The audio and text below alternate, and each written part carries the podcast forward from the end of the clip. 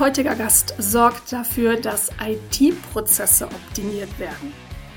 Das klingt erstmal nicht nach Geografie, ist aber der Job von Carsten Brüderle. Und wie sein Weg zu seinem aktuellen Arbeitgeber Aldi International Services verlaufen ist, das erzählt er uns jetzt.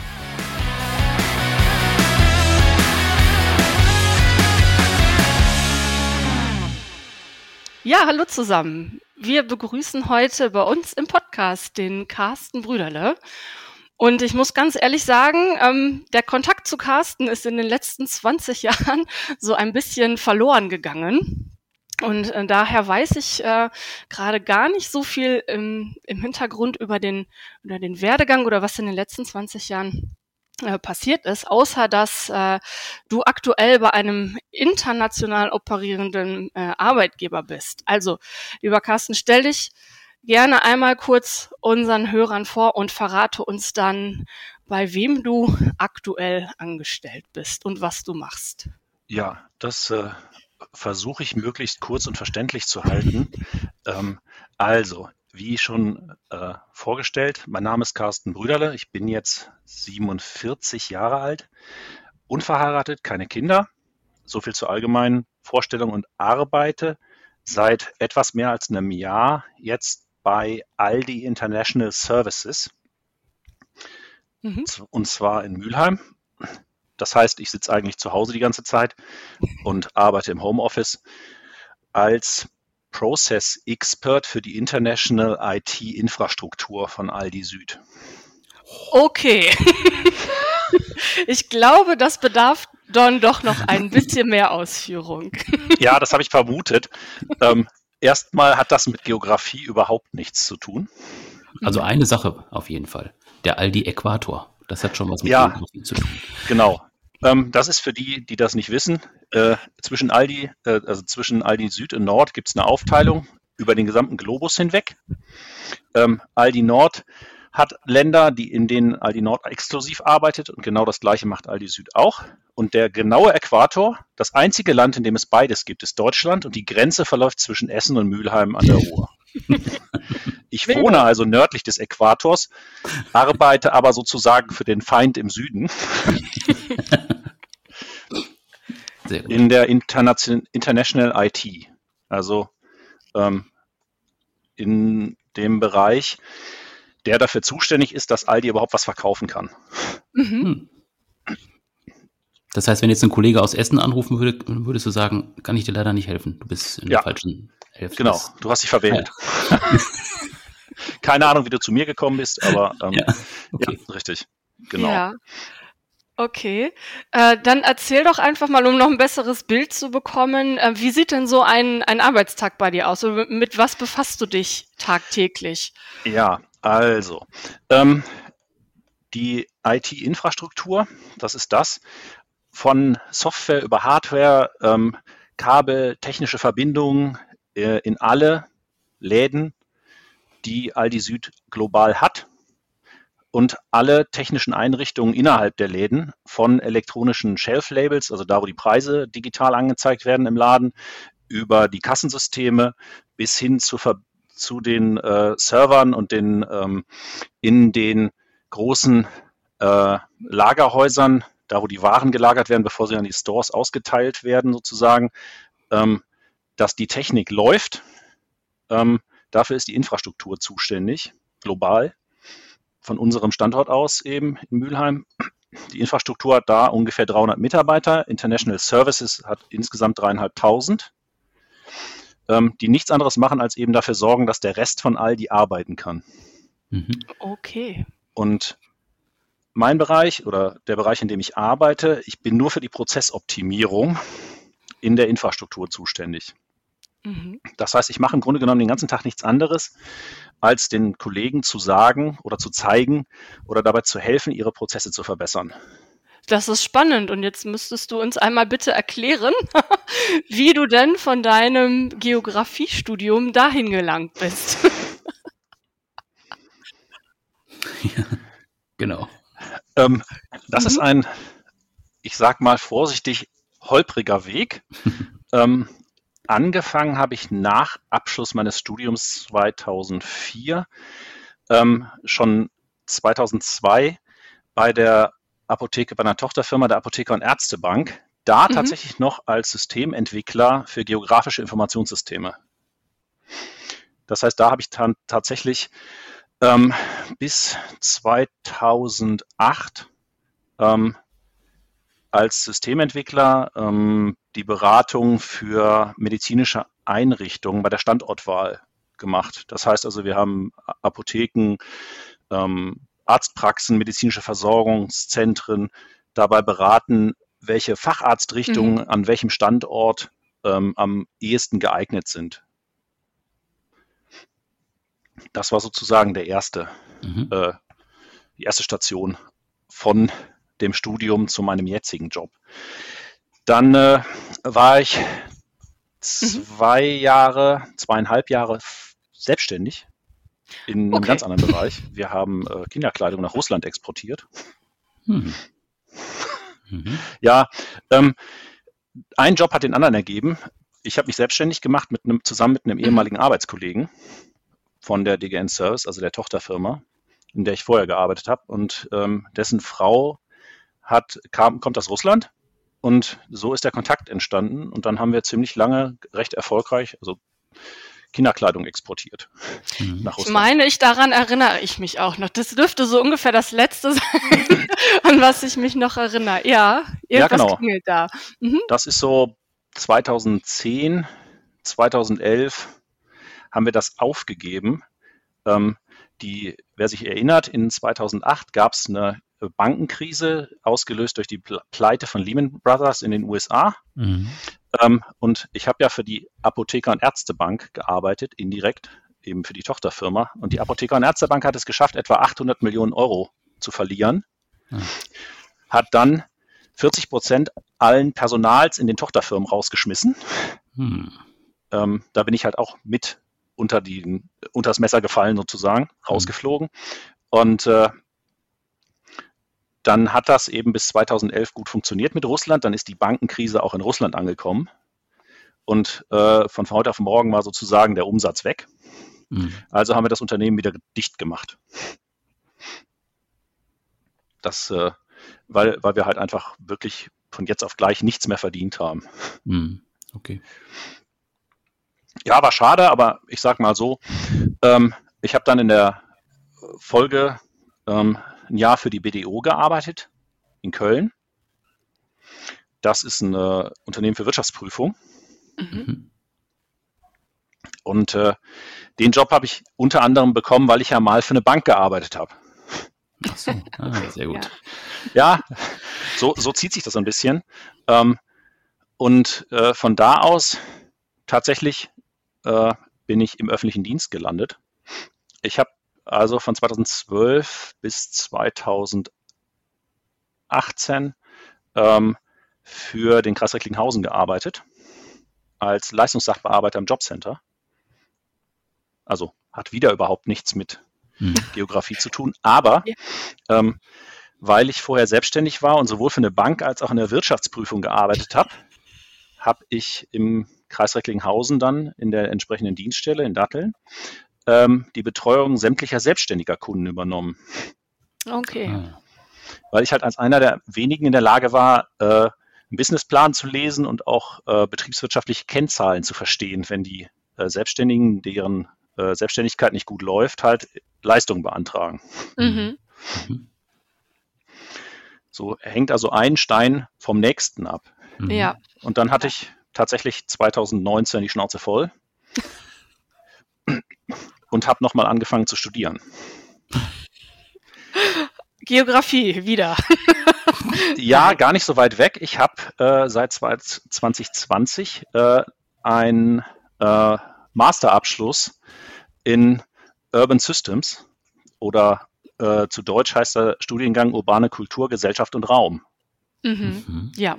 Wo kann man das denn machen? In Essen an der ah. Uni Duisburg-Essen. Okay. Ähm, das richtet sich tatsächlich ausschließlich eben an Studierende, die äh, Vorkenntnisse ähm, im Bereich Geografie, äh, oder als Ingenieure haben und ist ein internationaler Studiengang. Mhm. Das heißt also, da kommen die Leute, die das studieren, aus, also in meinem Fall, in meiner Kohorte aus 20 unterschiedlichen Ländern. Mhm. Ah. Na, Michael. ja, ich schreibe mit. Vielleicht noch mal was für uns. Nein, Sp Spaß. Genau. Seit 2020 hast du den Abschluss dort gemacht. Ja, genau, ja. richtig. Und habe dann 2021 äh, in äh, Essen beziehungsweise jetzt in, in Mülheim bei Aldi angefangen. Ja. Okay. Also ja, ziemlich spannend. Mhm. Na, ja, nein, gar, ja und nein, ja und nein gleichzeitig, ne? Das, äh, ja, das, das, da merkt man nochmal wieder, dass ähm, ne, ne, die Basis vom, vom Ganzen äh, oder so, womit es anfängt, ist irgendwie das Geografiestudium und dann je nachdem, wie wie, wie Nebenjobs verlaufen, wie der erste Job verläuft, äh, was man da so rausziehen kann, dann gibt es immer irgendwie einen Transfer in den nächsten Job. Ne? Also wie du gesagt hast, ne, ein, ein Stein baut irgendwie auf den anderen auf. Das ist äh, ja, das ist das ist sehr spannend und auch gar nicht mal so ähm, so selten. Hast du denn Hast du dir das denn damals vorgestellt, als du mit Geografie angefangen hast? Was war denn so deine Idee, äh, das Geografiestudium aufzunehmen? Ähm, ja, das hat zwei verschiedene Komponenten. Ich habe, äh, also sagen wir mal, mein Erdkundelehrer in der Schule hatte schon so prophetische Vorstellungen, weil der nämlich gesagt hat, hinterher fährst du damit E-Taxi. Ähm, okay. Oh, ähm, ich dachte, er hätte, dich, hätte dich ermutigt. nee, tatsächlich nicht. Ähm, aber ich habe, äh, um es genau zu sagen, die ersten zwei Semester auch nicht Geografie, sondern Physik studiert mhm. nach der Schule.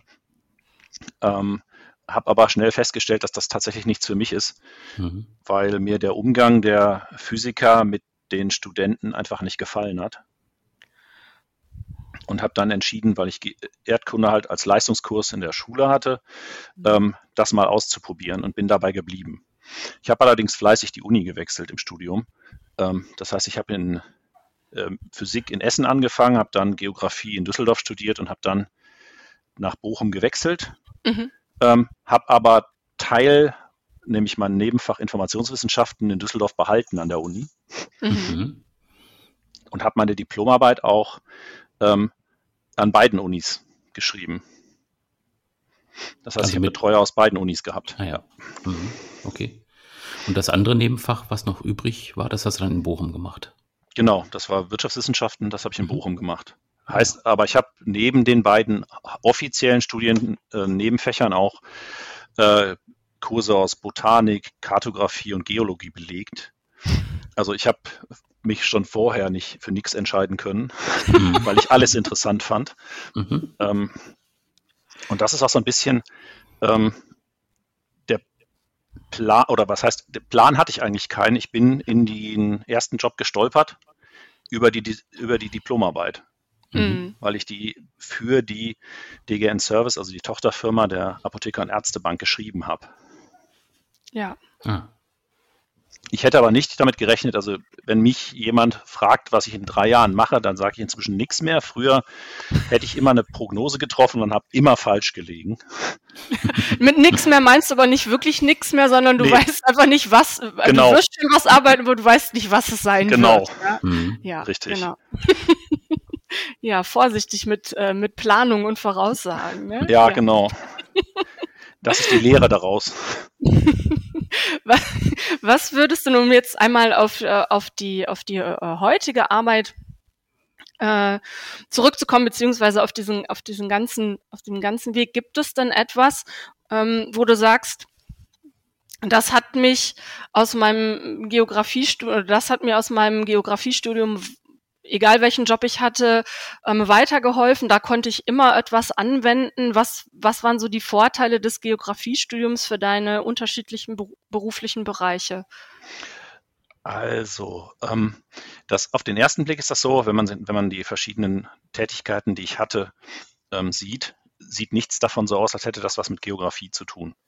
Ähm, ich kann mich aber noch daran erinnern, dass in, im ersten Semester in Düsseldorf an der Uni einer der Dozenten, als es um die Einführung ins wissenschaftliche Arbeiten ging, gesagt hat, in Geografie von, am Ende ihres Studiums können sie von allem etwas, aber nichts richtig.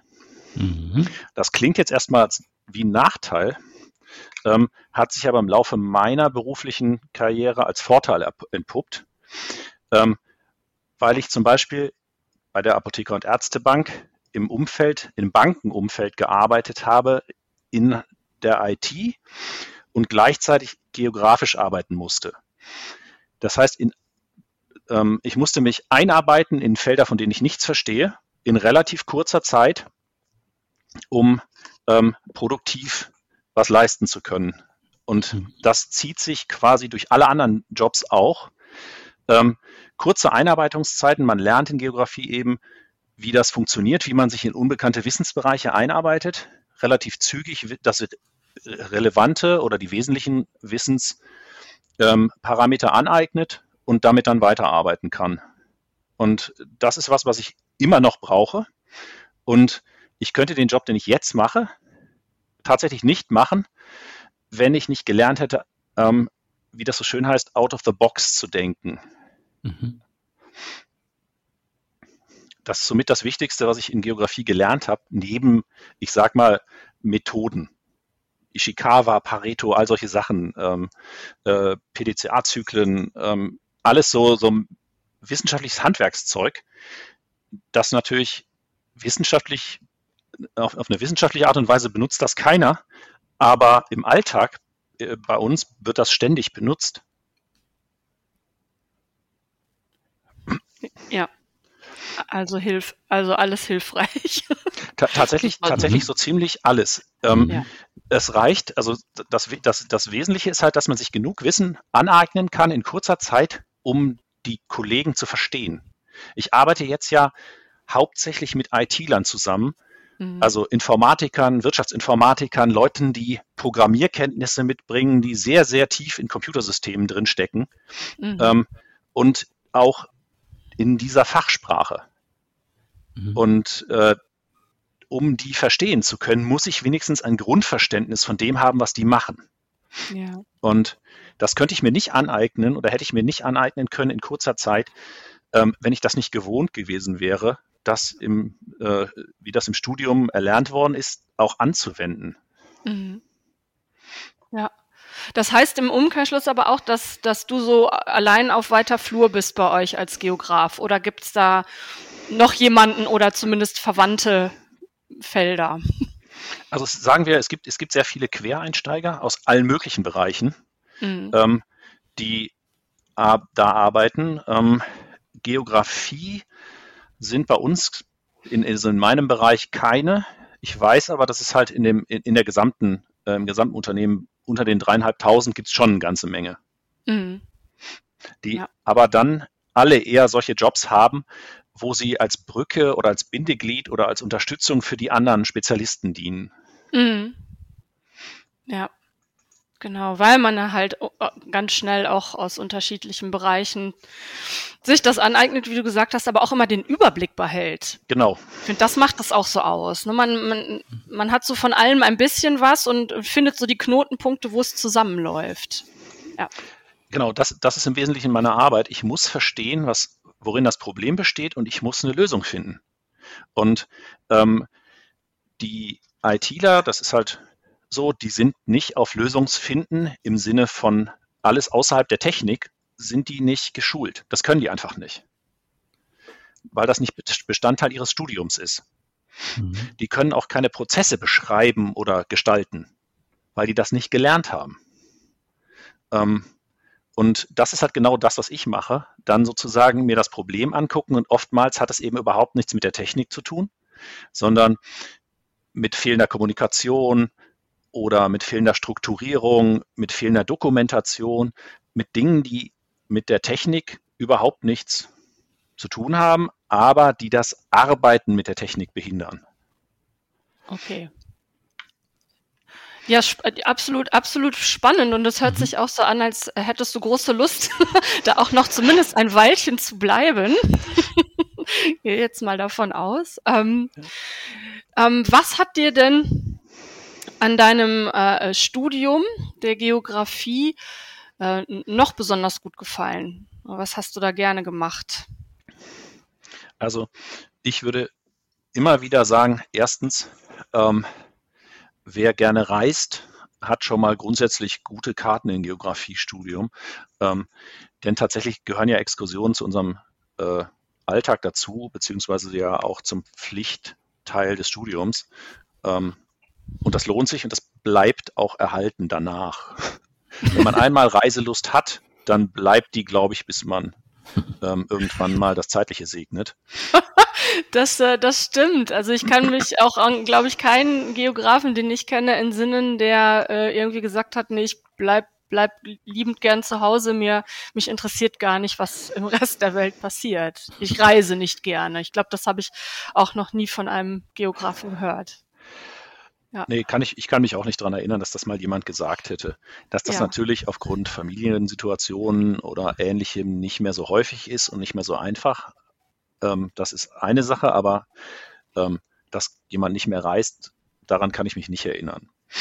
Ja. Ähm, unabhängig davon ähm, ist aber auch so, äh, eine Sache, die ich sag mal, ich weiß nicht, ich würde nicht sagen, gerne gemacht habe, aber die unheimlich nützlich ist fürs Berufsleben, ist tatsächlich Vorträge halten.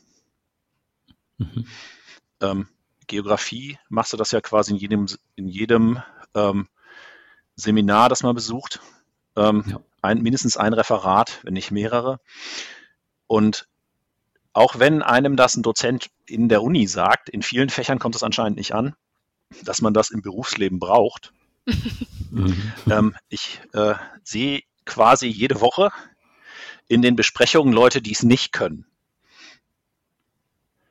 Ähm, weil das eben in Informatik oder in, ähm, in Betriebswirtschaft nicht gemacht wird. Und entsprechend sind die Vorträge dann auch ja, wahrscheinlich entsprechend äh, ähm, nicht gut strukturiert, äh, äh ein bisschen dröge. Ähm, Gibt es noch diese klassischen PowerPoint-Präsentationen, die sich keiner angucken mag, oder ist das mittlerweile out? nee, PowerPoint ist nach wie vor ähm, eines der Standardmittel. Ähm, problematisch halt erstens, weil viel zu viel auf den Folien draufsteht. Mhm. Ähm, und weil die Folien schlecht äh, gelayoutet sind und weil dann derjenige, der den Vortrag hält, nichts erklärt, was auf der Folie zu sehen ist. Mhm. Also ja. kann ich nicht empfehlen. Mhm. Also liebe Leute, Vorträge halten. Nehmt die Gelegenheit wahr. Wäre das auch etwas, was du den äh, heutigen Ge Geografiestudenten mit auf den Weg geben würdest? Vorträge bitte halten? Ja, definitiv. Ja. Jede, jede Gelegenheit nutzen, wenn man einen Vortrag halten kann, auch einhalten. Nicht mal, auch wenn man nicht muss. Und auch über Themen, von denen man nichts versteht. Mhm. Mhm. Ja, ist gut. Weil, wenn nämlich montags morgens ähm, jemand kommt und sagt, äh, dein Kollege ist krank, der hätte um 10 einen Vortrag halten sollen über folgendes Thema. Hm. Das musst du jetzt machen. In der Uni kann man doch sagen, nee, ähm, wenn das der Chef ist, der kommt, dann kann man nicht mehr Nein sagen im Büro. Ja. Hm. Dann hat man halt vielleicht noch zwei Stunden, um sich auf den Vortrag vorzubereiten und muss den dann halten irgendwie. Ja. Weil eben 300 Kollegen zugucken mhm. und erwarten, dass sie da irgendwelche Informationen geliefert bekommen. Ja. Also Vorträge proben, halten, üben, üben, üben, üben. Genau. Und äh, gibt es sonst noch was, was du, was du den jungen, jungen, jüngeren Leuten mit auf den Weg geben möchtest? Ja, ich glaube, es gibt so ein paar verschiedene Dinge. Ähm, zum einen ist es ja so, ähm, Studium kommt halt nur einmal. Ähm, macht, was spaßig klingt. Das wäre, also mhm. egal, ob das Punkte gibt oder eine Note, ähm, hinterher ist das, was ihr daraus mitnehmt aus den Veranstaltungen, das, was relevant ist. Und wenn ihr nur Dinge macht, die einfach sind, die schnell gehen und die ähm, bequem sind, weil man damit eine gute Note oder genügend Punkte, wie auch immer das gerade bewertet wird, ähm, gibt, dann ist das Studium zwar schnell beendet, aber ihr habt nichts gelernt. Mhm. Ähm, und deswegen würde ich immer Sachen machen, die interessant klingen, auch wenn sie nicht aus dem eigenen Fachbereich stammen. Mhm. Ja, definitiv. definitiv. Genau, da bist du auch nicht, nicht der Erste mit diesem Tipp. das, das scheinen viele so zu sehen. Genau. Mhm. Ja, weil, weil man ja auch nicht weiß, was man hinterher im Leben tatsächlich machen wird beruflich. Auch wenn man eine Vorstellung hat, wenn man mit dem Studium fertig ist vielleicht. Oder sogar den ersten Job schon in der Tasche. Aber ähm, wie das ja bei mir zu sehen war, ähm, es hat sich immer wieder geändert. Und viele von den Dingen, die ich danach gemacht habe, habe ich entweder im Job gelernt oder in irgendwelchen Seminaren aus anderen mhm. Fächern, mhm. für die ich nichts bekommen habe. Mhm.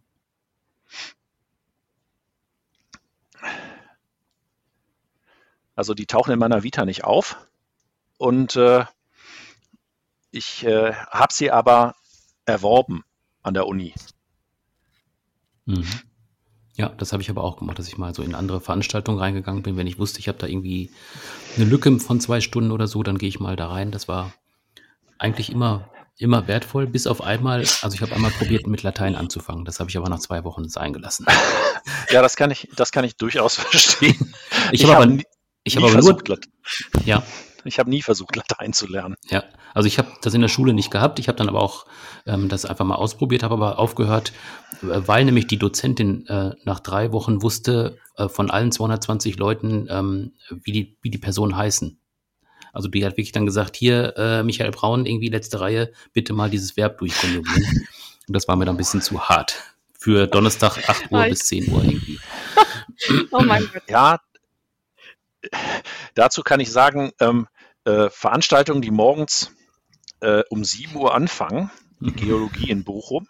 Ja, ähm, da muss ich sagen, äh, das ist der Grund, warum ich Geologie nicht behalten habe als Nebenfach. das war mir tatsächlich zu früh. Das ist aber auch der Plan der Geologen gewesen, glaube ich, das möglichst ah. klein zu halten.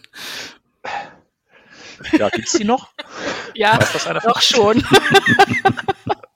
die gibt's noch. Aber ob's die, ob's die äh, Veranstaltung dann um 7 Uhr gibt, das weiß ich nicht. Also ich hatte nie das äh, Vergnügen, in, in dem Bereich mal reinzuschnuppern. Das, ähm, das war's nicht. Latein, by the way, musste ich äh, Gott sei Dank auch nicht machen, weil ich habe damals noch das große Latinum in der Schule gemacht und ich habe unfassbar alle, alle, alle Leute bedauert, die ähm, Latein an der Uni nachholen mussten. Das war der, der blanke Horror. Nämlich genau aus und den Gründen, den ihr gesagt habt. Also ich habe mhm. sie und, und die taten mir unglaublich leid und die waren auch alle nicht äh, nicht begeistert. Genau. Und ich hab's äh, ich hab's gebraucht. Ich habe ja äh, Spanisch auch mhm. im Nebenfach studiert und da war das dann mal zum Vorteil äh, das Latinum zu haben, weil da musste ich nämlich nichts mehr nachholen oder nichts mehr nachweisen. Ja, ja.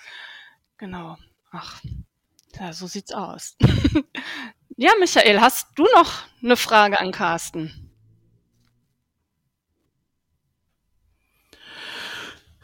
Äh, ja, also vielleicht noch so ein bisschen zu dem, ähm, was du gerade schon angesprochen hast zum Thema Reisen. Ähm, wie sieht das bei dir aus? Also gibt es da so Lieblingsreiseziele bei dir oder gibt es da irgendwie auch noch ein Ziel, was du noch nicht bereist hast, aber unbedingt noch sehen möchtest? Also gibt es da so, so eine Liste, die man, die du irgendwie auch führst? Nicht direkt eine Liste, ähm, aber es ist eher so, ähm, dass jedes Jahr äh, die Überlegung ansteht, wo war ich noch nicht? Mhm. Ähm, wo könnte ich noch hin? Also ich war dieses Jahr jetzt, ich bin gerade erst von Madeira zurückgekommen, ähm, vor einer Woche also, ähm, und das ist auch nicht die erste, sondern die dritte Reise dieses Jahr. Ähm, und ich bin in nächst, Ende nächster Woche übers Wochenende schon wieder in London. Mhm. Also, ähm, ich sag mal, London gehört definitiv zu den Zielen. Da bin ich ungefähr einmal im Jahr. Aber ansonsten ist das eher so, okay, in Thailand war ich jetzt. Das mhm. nächste Mal wird es dann wahrscheinlich Vietnam mhm. oder so. Mhm. Ich, äh, ich sag mal, ich hake so ein Land nach dem anderen ab was mich interessiert. Da sind, die Liste ist ewig lang, weil es gibt mhm. so viele Orte, die ich interessant finde. Mhm.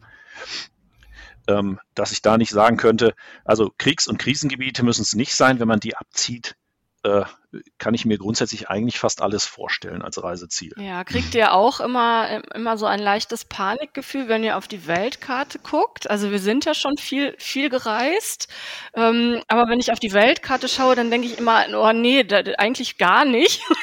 da, fehlt noch so viel. Ähm, und wie, wie, wie möchtest du das denn alles schaffen innerhalb der nächsten Jahre, wenn man auch mal bedenkt, dass vielleicht irgendwann so 10, 12 Stunden oder länger im Flieger sitzen auch nicht mehr so cool ist. Kriegt ihr da irgendwie auch so ein bisschen Torschlusspanik, dass die Zeit nicht mehr reicht? Ja, ich, also ich, was mich angeht, wir haben das auch schon mal überlegt, dass man ja eigentlich dreimal im Jahr mindestens eine weite Reise machen muss, damit man noch eine Chance hat, das meiste sehen mhm. zu können. Mhm. Ja. Und dann entsprechend natürlich auch in der Länge, ne? Also es äh, reicht ja dann nicht irgendwie ja, ja. für zwei Tage irgendwo rumzuhüppen. ja, schon für einen längeren. Ja, ich, ich setze gerade so ein bisschen darauf, dass mein Arbeitgeber die Ange Ankündigung in die Tat umsetzt, dass wir sechs Wochen im Jahr im, vom Ausland aus ja. arbeiten dürfen. Ja. Ah. Also ganz klassisch Remote ähm, Work dann. Mhm. Ja, genau. Aber eben mit der Einwilligung des Arbeitgebers und dann halt auch irgend, von irgendwo ja. auf dem Globus. Ja. Da ist ja eigentlich nur der Zeitunterschied spielt eine Rolle, ne? Ansonsten feel free. Ja, aber tatsächlich, äh, tatsächlich ist das mhm. bei uns ja auch kein Problem, weil dadurch, dass das ein global tätiges Unternehmen ist, ähm, Australien, China, USA gehören alle dazu, mhm. ähm, sind wir sowieso schon quasi einmal um den Globus rum. Ähm, das heißt also, die Meetingzeiten sind mal morgens um fünf oder okay. abends um elf. Mhm. Ähm, je nachdem, mit wem man zu tun hat. Von daher ist das, wenn ich dann meinen Arbeitsplatz für ein paar Wochen im Jahr ins Ausland verlege, macht das eigentlich keinen Unterschied. Ja. ja, das sind doch auf jeden Fall sehr, sehr gute Voraussetzungen. Ja, genau. Und ich mhm. glaube auch immer mehr im Kommen, ne? so gerade was die letzten zwei Jahre gezeigt haben. Ähm, gerade die jüngeren Leute, das ist so meine, meine Erfahrung, auch die wollen gerne äh, reisen, die wollen auch ein bisschen was erleben, die sind die alle technisch auch äh, äh von, von Natur aus irgendwie schon viel, viel viel besser drauf, als wir das am Anfang mal, glaube ich, vom Studium waren. Ähm, für die ist das irgendwie schon gang und gäbe und die schnappen sich, glaube ich, auch einfach mal gerne dann den Laptop und äh, werden sehr wahrscheinlich in der Zukunft auch darauf achten, wen sie denn als Arbeitgeber auswählen und ob das denn möglich ist. Zumindest kann ich mir das sehr gut vorstellen. Ja. Ja. Also mm. bei uns ist das schon so. Ähm, ich habe Teile meiner, meiner Kolleginnen und Kollegen, die habe ich in, in Persona äh, noch nie gesehen. Mhm. Ähm, die sehe ich nur remote, weil die ähm, in Stuttgart oder an der Nordseeküste wohnen oder halt gleich in England oder ja. den USA. Ähm, das heißt also auch die Teamzusammenstellung ist bei uns nicht mehr auf ein Land oder eine Region begrenzt, sondern das ist inzwischen einfach über den Globus verteilt. Ja. Mhm. Und wir arbeiten halt alle remote. Das ist ja. Teil des Arbeitsvertrags inzwischen auch und keine Duldung mehr des Arbeitgebers, sondern explizit im Vertrag mhm. so festgehalten. Ja. Okay, gut. Carsten, gibt es noch was, was du abschließend sagen möchtest? Haben wir irgendwas vergessen? Das weiß ich gar nicht. Ähm, ich denke halt, ähm, Geografie oder geografische Tätigkeiten oder Teile des Geografiestudiums lassen sich tatsächlich überall wiederfinden. Ähm, und können auch überall Verwendung finden. Das Problem ist halt oft, ähm, dass die Leute nicht verstehen, was man als Geograf eigentlich kann und was man ja. macht. Mhm. Und leider ähm, glaub, glauben die meisten da, dann auch nicht, dass man das kann, ähm, bis sie es gesehen haben sozusagen ja. oder erlebt.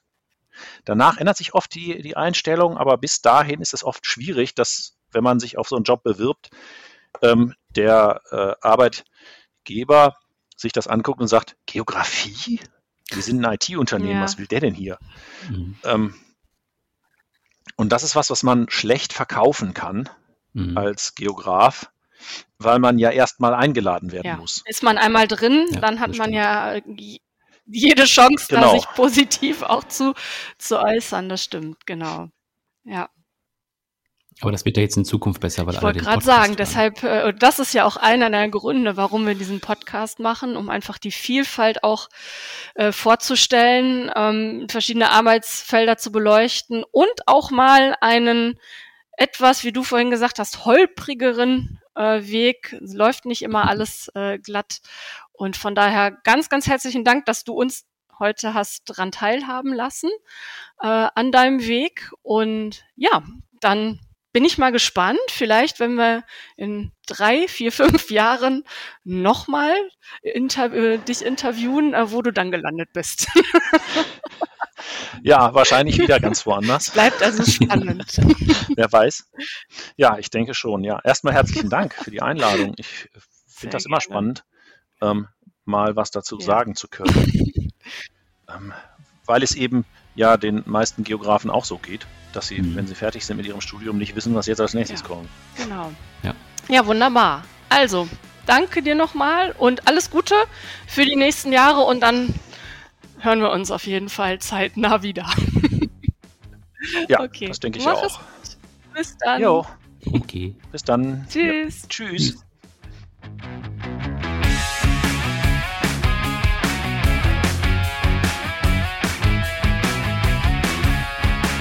Wenn man einen Beruf mit Geografie verbindet, dann ist es ganz sicher der Beruf des Lehrers. Einen haben wir in der nächsten Folge zu Gast. Nikola Raski unterrichtet seit 18 Jahren mit zunehmender Freude und er verrät uns nicht nur sein Geheimnis, sondern auch, warum er früher freiwillig alle Hauptstädte auswendig gelernt hat.